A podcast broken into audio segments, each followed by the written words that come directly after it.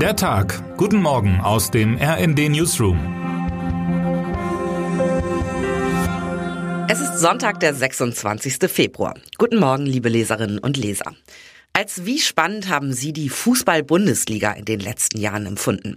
Die Kenner und Kennerinnen unter Ihnen schlagen jetzt wahrscheinlich die Hände über dem Kopf zusammen, denn die Wörter Spannung und Bundesliga konnte man in den letzten zehn Jahren quasi nicht zusammenbringen. Der FC Bayern München ist Serienmeister. Häufig war bereits vor dem letzten Spieltag alles klar und wirklich gekämpft wurde eigentlich nur gegen den Abstieg.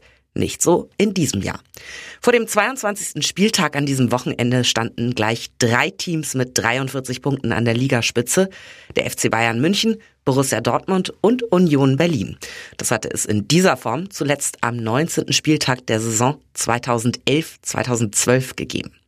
Bereits gestern legte der BVB vor. Mit einem 1 zu 0 Sieg bei der TSG Hoffenheim gelangten die Dortmunder vorläufig an die Tabellenspitze. Heute um 17.30 Uhr kommt es in der Allianz Arena zum großen Saisonhighlight. Die Münchner empfangen Union zum Spitzenspiel. Solche Kracher gab es früher häufiger. An die ganz engen Rennen können sich bewusst, aber wohl leider nur die etwas Älteren unter ihnen erinnern. Etwa 1991-92, als mit Eintracht Frankfurt, dem VfB Stuttgart und Borussia Dortmund ebenfalls drei Clubs punktgleich vorne lagen. Wie es damals ausging, lesen Sie in unseren Top 7 der spannendsten Titelkämpfe. Nur so viel, der damalige VfB-Coach Christoph Daum hatte das Ergebnis seines Teams prognostiziert.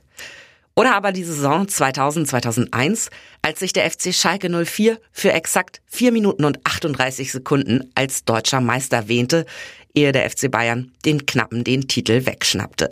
Schalke ist bis heute ohne weiteren Meistertitel geblieben. Doch nicht nur die aktuelle Tabellenkonstellation ist interessant, auch die Partie an sich ist ein Duell der Gegensätze.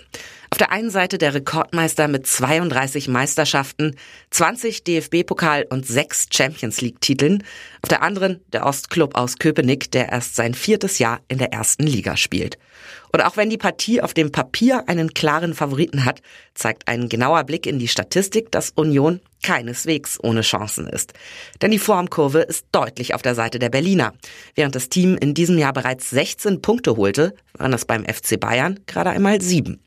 Für den Rekordmeister gleichbedeutend mit einer Krise, die letzte Woche in ihren vorläufigen Höhepunkt mündete. Nach der 2 zu 3 Niederlage bei Borussia Mönchengladbach, inklusive roter Karte für Innenverteidiger Dayo Upamecano, rastete Bayern-Trainer Julian Nagelsmann aus und beschimpfte die Schiedsrichter als weichgespültes Pack. Die Strafe von 50.000 Euro dürfte ihn weniger schmerzen. Unter Druck steht er dennoch enorm. RD-Autor Patrick Strasser hat sich das Langzeitprojekt des FC Bayern genauer angeschaut. Spannung in der Bundesliga, das gibt's also doch wieder. Termine des Tages. Bundeskanzler Olaf Scholz besucht Indien und ist heute unter anderem in der Hauptstadt Neu-Delhi und im indischen Silicon Valley Bangalore zu Gast. Ein Thema der Gespräche ist der Krieg gegen die Ukraine. Indien versucht, seine guten Beziehungen zu Russland aufrechtzuerhalten. Wer heute wichtig wird. Die Augsburger Puppenkiste wird heute 75 Jahre alt. Am 26. Februar 1948 hatten die Puppen der Marionettenbühne ihren ersten Auftritt.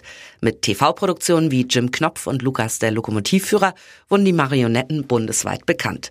Bayerns Ministerpräsident Markus Söder übernimmt zum 75. Geburtstag die Patenschaft für eine neue Söder-Marionette.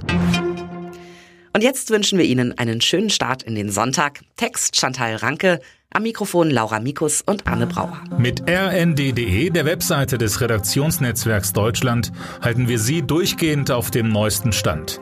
Alle Artikel aus diesem Newsletter finden Sie immer auf rnd.de slash der Tag.